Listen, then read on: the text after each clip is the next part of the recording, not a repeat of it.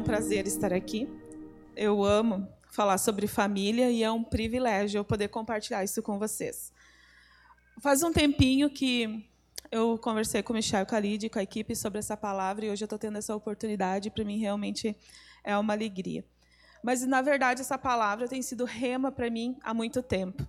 Já faz mais de 20 anos que eu conheci Jesus e de lá para cá, isso tem direcionado a minha vida não só como mãe, mas como filha, né? E como herdeira da promessa de Deus para minha vida. E eu hoje quero compartilhar isso com vocês. Um, como a Lidy falou, né? Todos nós um dia vamos ter família, um dia nós vamos ser pais. Alguns já são pais, mas hoje eu quero compartilhar com vocês, para começar, lá em Salmo 127, 4, um versículo muito conhecido mas que eu quero introduzir minha palavra nesse versículo e depois eu quero compartilhar mais dois textos com vocês. Salmo 127, versículo 4.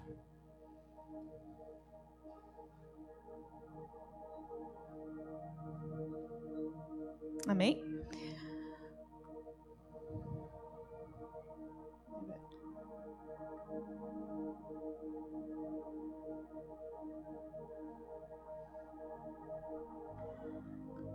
Como flechas na mão do guerreiro, são os filhos nascidos da juventude. Eu quero começar compartilhando com vocês a questão de nós sermos flechas. Todos aqui somos flechas. Todos nós aqui temos um destino e temos alvo, amém? E eu quero compartilhar com vocês essa questão de nós sermos flechas. Nós temos marcas nas nossas vidas. As pessoas, elas nos marcaram. Os nossos pais nos marcaram. Nós recebemos influências dos nossos pais. Eu recebi influência da minha mãe. Eu recebi influência do meu pai. Eu recebi influência da minha avó. Vivi muito tempo com a minha avó. Todas essas pessoas passaram pela minha infância e me marcaram de uma forma ou de outra, tanto positiva como negativa. Né? E eu, como flecha, eles me moldaram. Eu, como flecha, eles tiveram esse poder de me moldar. E hoje eu me coloco também no papel de um arqueiro, né? Que eu também sou moldada. O arqueiro ele também tem as, as suas funções. Se nós parar e pensar, um arqueiro ele precisa ter uma mão firme para disparar a flecha. Ele precisa ter uma mão calejada para disparar a flecha. Ele precisa saber para onde ele quer enviar a flecha. Então, isso tudo hoje eu quero compartilhar com vocês. E eu quero entrar no assunto assim, eu pesquisei um pouco sobre um arqueiro e sobre como ele treina para lançar a flecha. E eu achei muito curioso que um dos principais fatos do arqueiro é que ele precisa cuidar com muito, muito zelo o material dele. O que ele precisa cuidar com muito zelo da flecha dele. Ele precisa cuidar muito, com muito zelo do porte físico dele e da musculatura da mão dele para que ele atinja o alvo. Ele precisa cuidar da disposição do sol quando ele vai mirar no alvo. Ele precisa cuidar de quantas penas tem a flecha, porque é nós, o arqueiro, que modela as flechas, a, a flecha e as penas. E essas penas na flecha, elas dão a estabilidade, elas orientam para onde a flecha vai. Então, se o arqueiro coloca muita, muita pena, ele vai para um lado. Se ele coloca pouca pena, ele vai para outro lado. Então tem que ser uma medida, medida exata, exata, exata disso. E a questão de flechas, né? E arqueiro. Arqueiro é todo aquele que tem a oportunidade de direcionar a flecha. Todos nós aqui somos arqueiros, mesmo você não sendo pai, mesmo você não sendo mãe, você é um arqueiro. Deus te deu a, a, a honra, né, o privilégio de cuidar de vidas, se você quiser a gente tem o privilégio de direcionar vidas. E o arqueiro serve, serve para isso, ele direciona as flechas. Então, hoje, nessa noite, eu quero declarar arqueiros com poder aqui nesse lugar e com exatidão nesse momento, para que a gente possa direcionar as nossas flechas que Deus colocar no nosso, no nosso caminho, aquelas que Ele nos confiar, colocar na direção que Ele tem para nós, para essas flechas, não para nós, para as flechas. E as flechas são aqueles que se colocam em um lugar vulnerável para ser direcionado para o seu destino, com o auxílio do arqueiro. Uma flecha por si só não faz nada. Qual a serventia de uma flecha sem um arqueiro? Nenhum. Se eu pegar uma flecha, colocar aqui, ela vai ficar aqui. Se eu pegar uma flecha e colocar no chão, ela vai ficar no chão. Ela não tem utilidade nenhuma sem o arqueiro. Ela não tem, ela não consegue cumprir a sua missão sem o arqueiro para direcionar e impulsionar ela. A flecha ela tem a, a, a direção exata para que o arqueiro dá para ela. E por isso hoje nós vamos falar um pouco sobre a importância de ser um bom arqueiro. Eu quero que vocês abram em Mateus 14. Eu quero falar de dois arqueiros. Né? Um que teve a oportunidade de lançar a flecha e não conseguiu.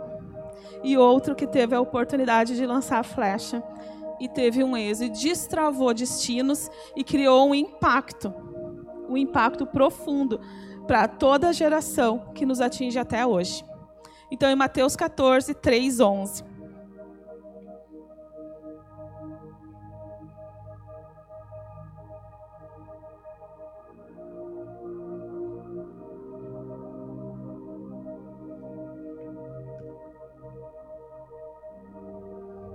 Mateus 14, 3, 11.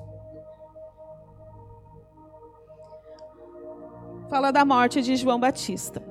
Pois Herodes havia prendido e amarrado João, colocando na prisão por causa de Herodias, a mulher de Felipe, seu irmão. Portanto, João lhe dizia: Não te é permitido viver com ela. Herodes queria matá-lo, mas não tinha medo do, mas tinha medo do povo, porque este o considerava profeta. No aniversário de Herodes, a filha de Herodias dançou diante de todos e agradou tanto Herodes que ele prometeu sob juramento dar-lhe o que ela lhe pedia. Influenciada por sua mãe, ela disse: Dá-me aqui, num prato, a cabeça de João Batista. O rei ficou aflito, mas por causa do juramento e dos convidados, ele ordenou que fosse dado a ela o que pedia. E ele mandou decapitar a, cabeça, a João na prisão. E sua cabeça foi levada num prato e entregue à jovem, que a levou à sua mãe. Essa história fala sobre a morte de João Batista, João Batista foi um grande profeta no tempo dele, até hoje ele fala muito com a gente, né? Mas essa história de Herodes, Herodias, até combina o nome, né? Mas Herodias e Herodes, eles eram casados. Herodias era casada com um irmão de Herodes, né, o Filipe, e eles se divorciaram para morar juntos.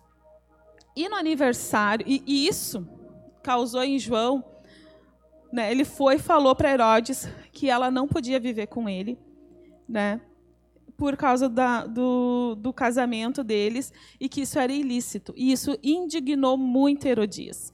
Ela ficou muito chateada, ela ficou irada, a tal ponto que querer matar Herodes.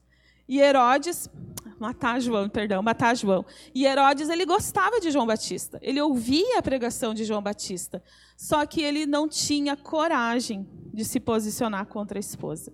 E no aniversário dele, a filha de Herodias com Filipe dançou para ele. Né, dançou e ele dançou, ela dançou de tal maneira que ele se agradou e ele prometeu o que não devia ter prometido. Ele disse para ela que ela podia pedir o que ela quisesse para ele, né? E ela, por ser insegura, imatura, né, foi pedir conselho para a mãe dela né? Que a mãe dela criou ela de uma forma dependente dela, né? Sem, a mãe não se preocupou em desenvolver na filha a ousadia e a, e a independência de ter como tomar decisões.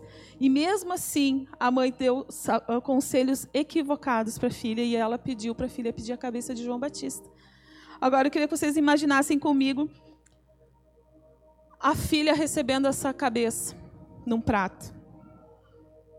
Vocês conseguem imaginar eu né, recebendo uma cabeça de alguém em troca de, por causa de uma amargura de uma mãe, por causa da tristeza de uma mãe, por causa da influência de uma mãe, eu trocar tudo.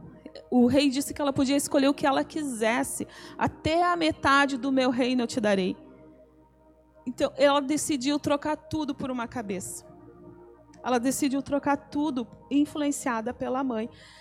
Olha o que a mãe fez com essa menina. Olha o que essa arqueira fez com a flecha dela.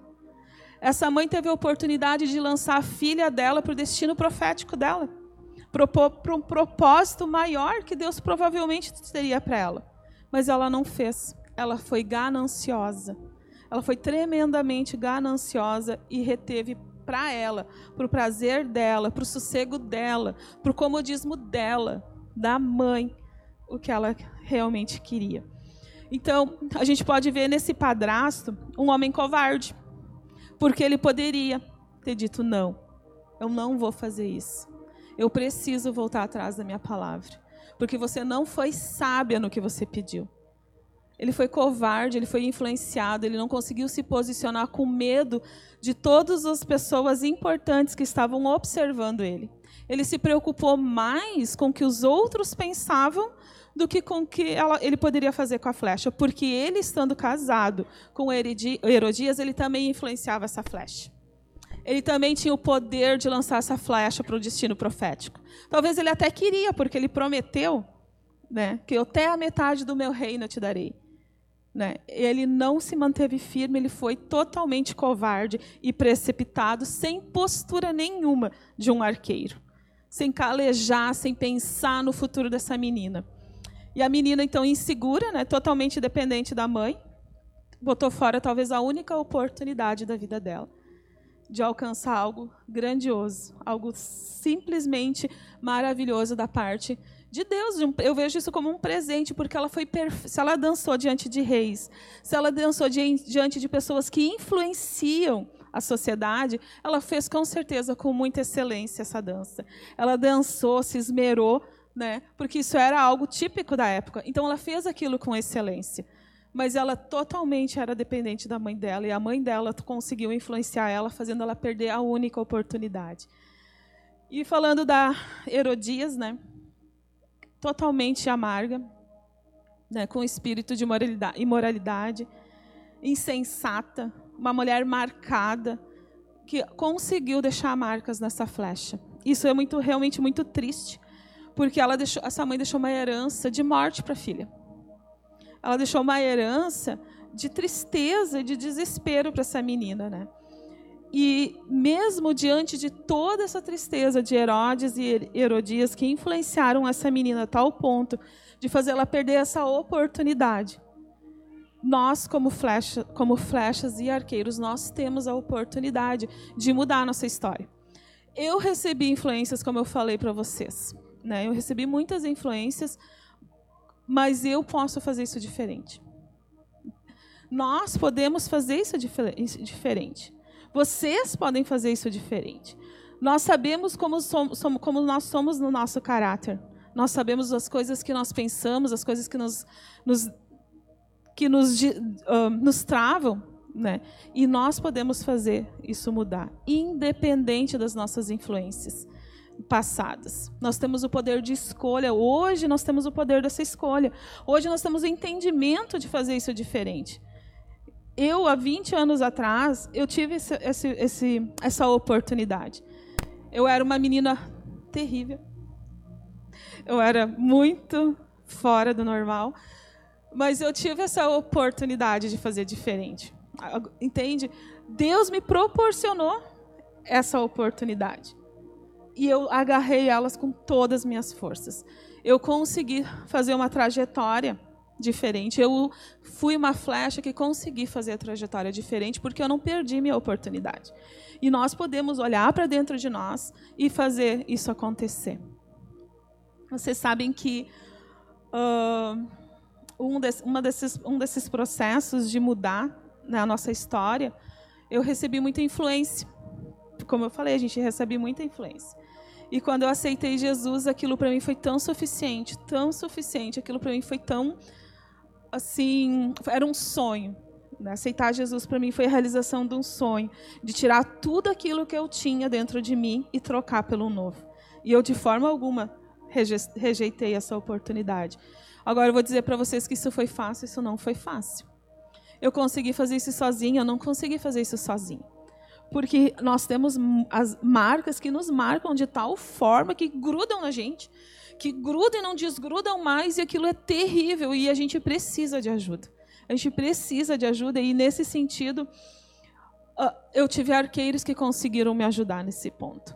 Né? Durante essa caminhada hoje, a gente tem o Michel e a Lid. Eu tenho o Michel e a Lid, que andam comigo há muito, que eu ando com eles há muito tempo. E isso para mim é um presente de Deus. É realmente um presente de Deus. E eu vejo assim um destravar, sabe? Uh, porque não é fácil ser vulnerável. Quando a gente tem esse anseio de tirar as marcas de dentro de nós, das influências que nós temos, né, que muitas vezes nós achamos que não faz mal nenhum, mas essas marcas, muitas vezes, nós precisamos pôr para fora. E não é fácil ser vulnerável. Dói ser vulnerável. Mas para mim, como eu falei para vocês, aceitar Jesus foi simplesmente maravilhoso. E eu sabia que doía mais eu voltar ou eu estagnar onde eu estava, na, naquele estado físico e emocional que eu estava, do que ser vulnerável. Porque depois de um tempo eu tive uma filha, eu me casei e tive filhos, e eu de forma alguma queria que isso replicasse no meu casamento, que replicasse na criação da Júlia, né, na minha filha. Então eu, se dá para dizer assim, eu me mutilei para tirar isso de mim, essas marcas. Eu me reformei, eu me fiz de novo, e isso dói. Dói porque a gente, a vida inteira, a gente, a gente até acha que a gente tem isso dentro da gente e que não tem como mudar. Só que isso é uma mentira. Porque isso dói dentro da gente quando a gente não consegue mudar o percurso da vida da gente e quando a gente não tem quem nos auxilia. Mas assim, eu vejo assim, tanto a Lidiane como o Michel, eles me marcaram de novo. Deus usou eles para me marcar. O Marcelo foi usado para me marcar de novo. Para mim ser uma esposa, não como ele queria, não como ele quer, mas como Deus quer que eu seja. E isso dói. É parar de doer, é parar de pensar em mim mesmo, é parar em pensar como Deus sonhava com o meu casamento, como eu como esposa. E essas marcas foram desfeitas e foram refeitas. E, e, e ser mãe, para mim, é um privilégio. Eu sempre queria ter muitos filhos, mas Deus me deu uma só e eu sou grata a Deus por isso, porque parece que Ele mandou tudo num pacote só. Eu amo ela demais. E, uh, e eu, eu amo minha mãe, amo meu pai. Eles, eu nasci num lar estável, seguro, mas eles não conheciam a palavra. Eles não tinham como me orientar na palavra. Eu tive marcas que eles, que eles permitiram acontecer comigo, não por maldade, mas porque eles não souberam me conduzir na verdade. E quando eu obtive a Júlia, eu me lembro que eu levei ela para casa, eu olhei para ela e eu disse: Deus, eu não sei o que fazer mas eu dependo de ti.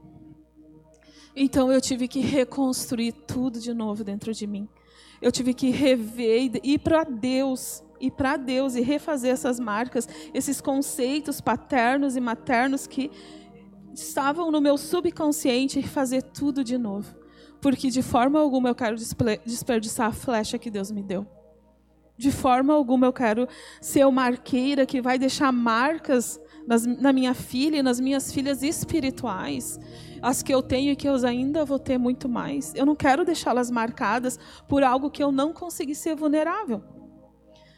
Porque ser vulnerável me, me, me acaba me expondo. Né? E, e vamos falar a verdade, a gente não muda quando a gente não se expõe. A gente não muda quando a gente não, não sente dor. Porque a gente gosta de viver escondido. Mas eu quero dizer para vocês com toda a propriedade: as coisas sempre aparecem. Mais cedo ou mais tarde, os nossos filhos e as nossas filhas e os, as pessoas com quem nós influenciamos, elas vão replicar aquilo que nós somos. Então não adianta a gente viver escondidos. Quanto mais vulnerável nós formos, mais claros nós formos, mais transparente nós formos, melhor nós vamos ser arqueiros e flechas melhores nós vamos ser para chegar no destino que Deus tem para nós.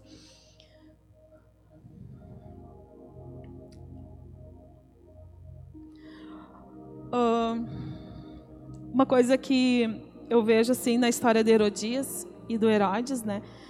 Eles deixaram para a filha deles um prato como herança, como uma cabeça. E qual é a herança que nós queremos deixar para os nossos filhos?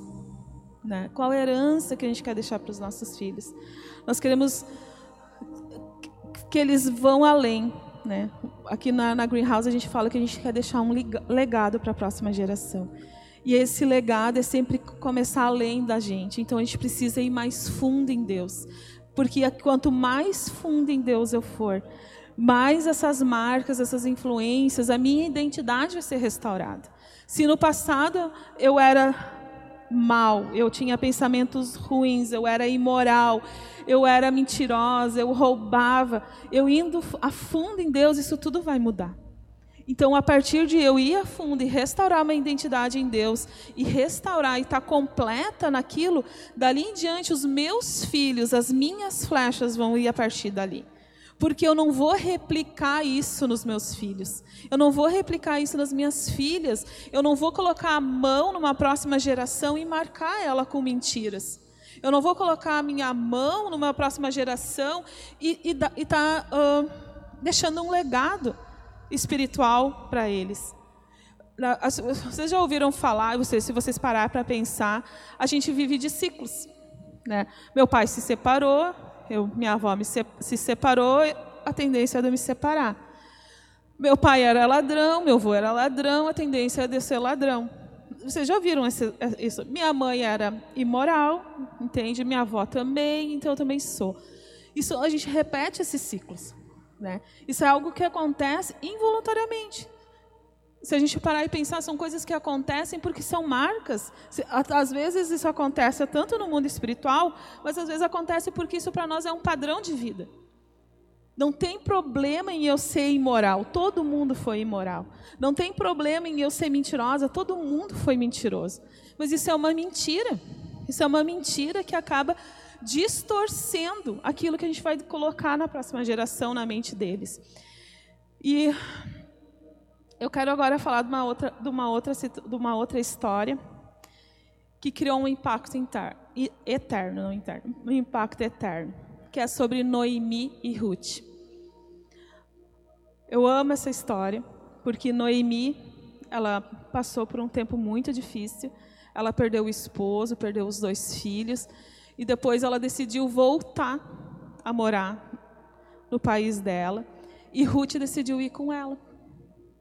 Noemi, ela conseguiu destravar o destino da Ruth.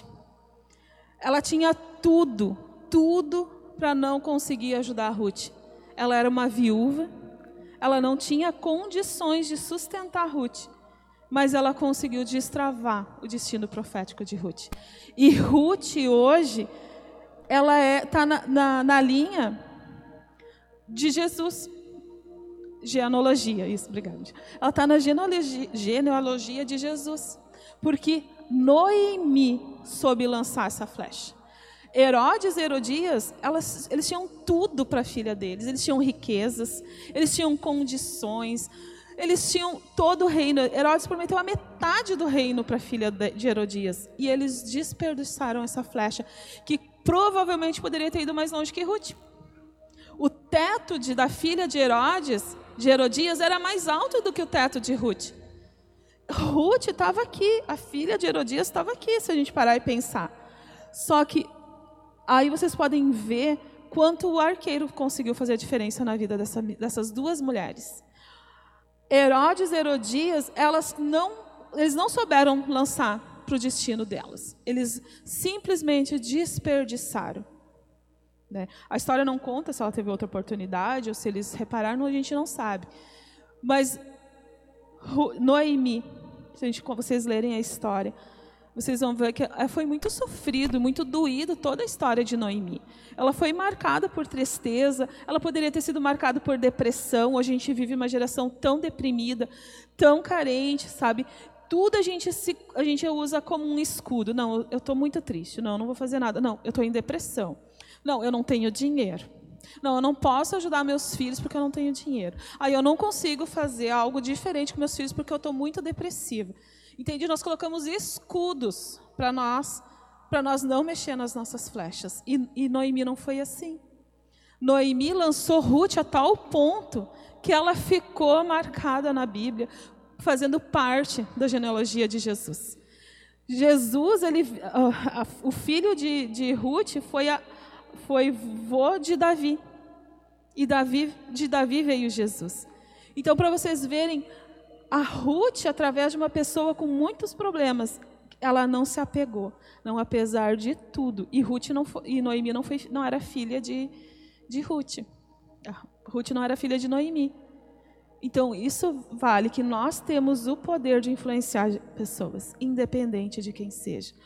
A gente pode influenciar os nossos vizinhos, a gente pode influenciar os nossos sobrinhos, nós podemos influenciar os nossos pais, a gente pode influenciar os nossos avós e lançar eles para o destino profético. Agora eu quero perguntar para vocês e quero que vocês pensem nisso. Quão marcado está e calejado está a mão de vocês para vocês serem um arqueiro com exatidão? para que vocês lancem a flecha, que seja uma, que seja duas, que você, quando vocês for lançar a flecha de vocês, ela vá atingir o destino não que eu quero, mas que Deus quer. E sobre a questão de filhos, a gente tem que cuidar também, uma coisa assim. Uh, Noemi, ela ficou sozinha, né? Ela não tinha mais marido, ela não tinha mais filhos. Uma das noras dela não acompanhou ela. E Noemi ficou sozinha. Ela podia ter falado para Ruth o seguinte: Ruth, tu fica aqui comigo, não te casa e fica aqui comigo e cuida de mim. Não seria uma boa ideia? Seria uma ótima ideia. Ah, fica aqui, eu vou te dar comida, eu vou te dar casa, mas tu cuida de mim. Noemi não pensou assim. Noemi foi e disse: Ruth, tu vai lá, fica aos pés de Boaz e vai lá seguir teu destino. A Noemi não ficou com dó dela vai, eu não preciso que tu fique comigo, eu quero que tu atinja o teu propósito, eu quero que tu atinja o teu destino. E nós, como pais, principalmente como pais, a gente precisa cuidar que Deus nos deu os nossos filhos, não para ganho pessoal. Deus nos deu os nossos filhos. Na verdade, eles nem são nossos. Né? Eles são do Senhor e Deus faz com eles aquilo que Ele projetou. Deus tem sonhos com os nossos filhos. Deus tem projetos com os nossos filhos. Deus tem sonhos maiores com os nossos filhos que nós podemos imaginar.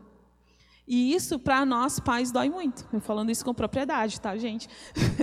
Porque ah, tudo que a gente quer é que os nossos filhos fiquem na nossa volta. Esse é o desejo lá no fundo do nosso coração.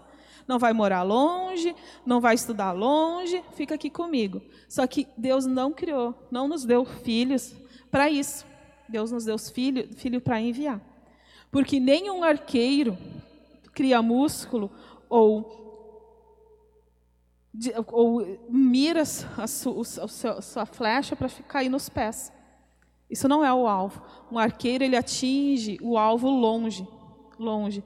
Os nós somos mordomos dos nossos filhos. Deus nos deu os nossos, Deus, nós somos mordomos de Deus para cuidar dos nossos filhos. Eles não são nossos. E o que é ser mordomo? Eu anotei aqui para compartilhar com vocês, porque achei a definição muito boa. Mordomo é aquele que é incumbido da direção da casa, o administrador, ele não é dono, mas o dono da casa lhe confia tudo o que tem para ser cuidado e desenvolvido: terras, dinheiro, joias, filhos, alimentação da família e distribuição de suas riquezas. O mordomo, quando deixa de cuidar com zelo e fidelidade dos bens do seu senhor, ele se torna infiel. Eu achei isso muito interessante. Deus nos colocou como mordomos dos nossos filhos. E a partir do momento que a gente retê eles para nós, nós nos tornamos infiéis. E eu, eu penso que nós precisamos lançar os nossos filhos. Eu, eu tenho a Júlia, e a Júlia sonha muito alto, gente. Isso para mim é um desafio. ela desde sempre ela sonha muito alto. E isso para mim me estica. Nós precisamos nos esticar como pais espirituais e pais naturais. Ele, a Júlia sonha com coisas que eu nunca sonhei na minha vida, para mim, e nem imaginei que algum dia eu sonharia para ela. Só que esses sonhos eu sei que também são frutos daquilo que eu dispensei sobre a vida dela porque eu dei liberdade para ela. Eu abri mão de muita coisa para meus filhos, tanto natural como espiritual. Eu me calejei, eu me mutilei, eu gastei tempo, eu abri mão de muitas coisas para depositar esses sonhos sobre a vida deles. E isso é resultado de coisas que eu, junto né, com o Espírito Santo, diante de Deus, depositei na vida deles. E essa liberdade que ela tem para sonhar, essa liberdade que eles têm para sonhar, é fruto da dependência de Deus deles. Porque desde pequena, eu ensinei a Júlia, nós ensinamos a Júlia a orar. Quando, quando a Júlia tinha três aninhos, eu fui fazer faculdade. Então, eu ia estudar no quarto, porque não tinha muito espaço, e eu sentava na cama, e ela pegava o livro dela e sentava do meu lado, na mesma posição, e lia o livrinho dela. Eu não sabia ler, mas ela ficava lá lendo o tempo inteiro que eu estava lá estudando. Me atrapalhava, me atrapalhava, mas eu não queria abrir mão disso, porque eu sabia que eu estava influenciando, que eu estava marcando a vida dela. Eu estava marcando, marcando a vida da Júlia. E hoje eu vejo isso na vida dela. Ela tem sonhos e eu de forma alguma posso reter isso. Eu sei que são sonhos de Deus para a vida dela. E eu sei que ela, ela vai muito longe, porque tanto eu e o Marcelo, a gente tem calejado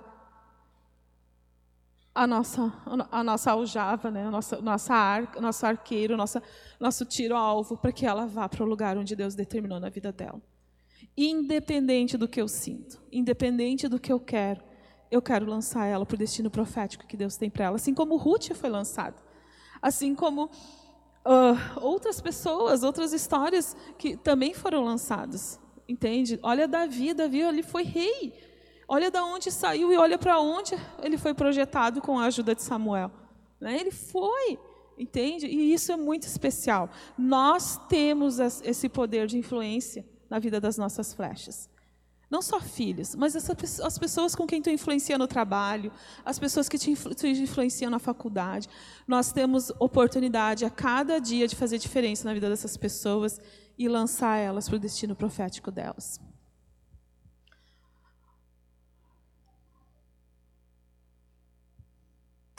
A questão de ser vulnerável.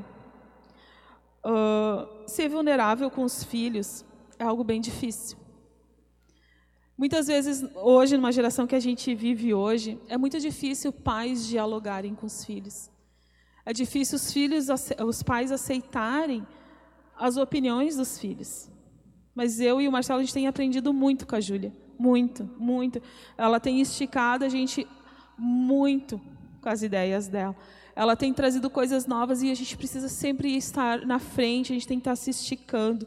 E ao mesmo tempo eu sei que a gente estica ela. Eu sei que eu estico as minhas discípulas, as pessoas com quem eu, eu fico, eu mentorio. Eu sei que elas me esticam. Porque eu nunca, de forma alguma, quero sentar diante delas e não ter nada para dar para elas da parte de Deus. Eu quero orientar elas para estar tá, tá alcançando o destino delas, o propósito delas que Deus foi Deus criou elas. Então, toda vez que eu sento diante delas para escutar, para ajudar, para orar, eu preciso ir mais fundo em Deus. E eu preciso saber buscar da parte de Deus e auxiliar elas para onde elas querem ir, não para onde eu quero mandar elas, mas para onde Deus tem para elas, o destino delas. E isso que, também quer ser vulnerável. Um tempo atrás, eu pedi para as meninas e para a Júlia também, isso não é muito fácil, o que, que eu preciso mudar? Gente, não foi fácil ouvir, porque a gente sempre é muito bom, né? E eu pedi uma por uma, o que, que eu preciso mudar? Eu fui vulnerável, você precisa saber o que, que eu preciso mudar.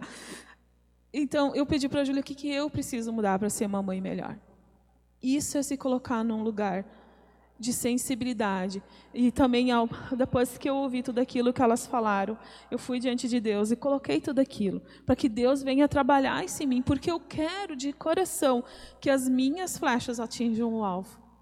Que elas venham para o lugar que Deus tem para elas, que elas vão para o lugar que Deus tem para elas. Né? Então, se nós parar e pensar, isso é muito confrontante, mas também é muito bom. E, esse, e o valor que isso tem para a eternidade. De eu chegar diante de Deus um dia e saber que eu fiz. chegar sem marcas, chegar meio assim, meio, não com a forma, mas com, faltando algum pedacinho, mas eu saber que Deus fez o que Ele tinha para fazer, que eu, eu cumpri o propósito que Deus tinha para minha vida. Né? E uma coisa que eu queria falar para vocês: o inimigo ele tenta nos tornar mais conscientes dos nossos erros do que das coisas que nós temos na mão. Muitas vezes nós nos conscientizamos mais com as coisas que nós fizemos de errado, com aquilo que nós temos de bom, aquilo que a gente consegue desenvolver. E Deus, nós não precisamos ser pessoas perfeitas para marcar a vida de pessoas. Nós precisamos ter consciência daquilo que Deus tem para elas. Tem pais que acabam, uh, eles são pais ótimos, eles investem nos filhos, eles gastam tempo com os filhos, eles um, esticam os filhos, mas não conseguem entender o propósito de Deus para os filhos deles. Os nossos filhos, pais, os nossos filhos, eles têm um propósito eterno. Eles têm um porquê, Deus chamou eles, Deus te deu eles por um motivo. E nós temos essa responsabilidade diante de Deus de lançar eles para esse lugar. Semana passada o pastor ministrou sobre que nós já estamos na nossa eternidade. E onde está teu filho nessa história? O que, que ele tem cumprido na eternidade? De onde ele partiu? De onde ele está indo na eternidade dele? Quanto, o que, que ele vai reinar na eternidade? O que, que ele vai influenciar nessa eternidade? Os nossos filhos, eles são tão espirituais quanto nós. Eles não precisam chegar na adolescência ou na fase adulta para estar tá inserida no reino. O reino é deles. A palavra diz que o reino é deles. Que não é para nós impedir as crianças de chegar diante de Deus, porque das tais é o reino dos céus. Então nós não podemos de forma alguma esperar as crianças crescerem elas já estão envolvidas no reino. Nós não cremos que o Espírito Santo habita só em adultos, nós cremos que elas habitam nas crianças também. E nós, desde agora, nós precisamos ensinar nossas crianças a ouvir a voz do Espírito Santo. Nós precisamos, desde agora, marcar elas com a voz, ensinar elas a ouvir a voz do Espírito Santo porque delas é o reino agora. E se nós vivemos agora nossa eternidade, elas também estão vivendo a eternidade. E nós precisamos direcionar elas nesse rumo. Amém?